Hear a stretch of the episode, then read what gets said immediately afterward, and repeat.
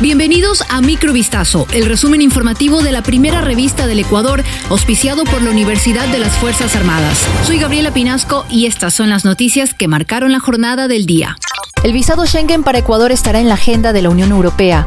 Ese fue el anuncio del presidente de la República, Guillermo Lazo, a tempranas horas de este jueves 14 de septiembre. En la red social X, el primer mandatario informó que minutos antes había dialogado con el presidente del gobierno español, Pedro Sánchez, quien también ejerce como titular del Consejo de la Unión Europea. La exoneración de visados para viajes de corta estancia al territorio europeo es una de las grandes demandas de Ecuador, que en su momento no entró en el proceso que permitió exonerar de visados a Colombia y Perú en 2016. Lazo dijo que Ecuador ha avanzado en el cumplimiento de los requisitos técnicos sobre este tema, como tener un pasaporte biométrico con estándares de seguridad internacional. Walter Macías volverá a su cargo como juez de la Corte Nacional de Justicia luego de que la magistrada Marta Vimos aceptara la acción de protección interpuesta por el letrado. Además, la judicatura deberá emitir disculpas públicas. La audiencia se realizó la mañana de este jueves 14 de septiembre. Para la jueza de Pichincha, el Consejo de la Judicatura violó los derechos de Macías, quien fue cesado de sus funciones con los votos de dos de los cinco vocales del Consejo de la Judicatura. Macías argumentó, por ejemplo, que los vocales Maribel Barreno y Juan José Morillo no debían asistir a la sesión de destitución por conflicto de intereses, puesto que en el despacho de Macías había recaído un proceso por tráfico de influencias en contra de esas dos personas. Otro factor que se tomó en cuenta es el registro migratorio del vocal Javier Muñoz, quien se encontraba en Miami desde el 18 de agosto.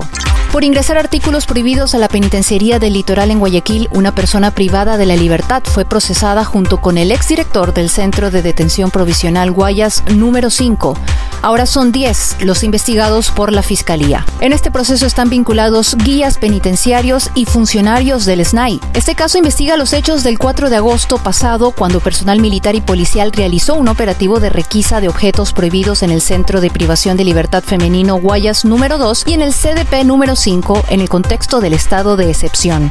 En las oficinas administrativas del SNAI se encontraron 30 armas cortas, dos armas largas tipo fusil, 849 municiones de diferentes calibres, dos explosivos, 169 terminales celulares, entre otros objetos. Un informe de la evaluación conjunta de necesidades del Grupo de Trabajo para Refugiados y Migrantes en Ecuador reveló que las personas refugiadas y migrantes radicadas en el país aún enfrentan obstáculos en el acceso a derechos básicos y por lo tanto dificultades en su integración local. Por medio de la investigación basada en 2.541 encuestas válidas en 26 provincias y 106 cantones del país que representan a 9.635 individuos, se concluyó que dos de cada tres encuestados no tienen acceso a alimentación completa. Esta afectación sería mayor en las familias con niños y niñas. Pese a que la mayoría de personas encuestadas ejercen una ocupación, el 96% realiza empleo informal, lo cual incrementa el nivel de precariedad en las familias. A esto se suma el hecho de que el 90% de familias encuestadas viven pagando arriendo, al que dirigen en promedio la mitad de su ingreso mensual. Lea este informe en vistazo.com.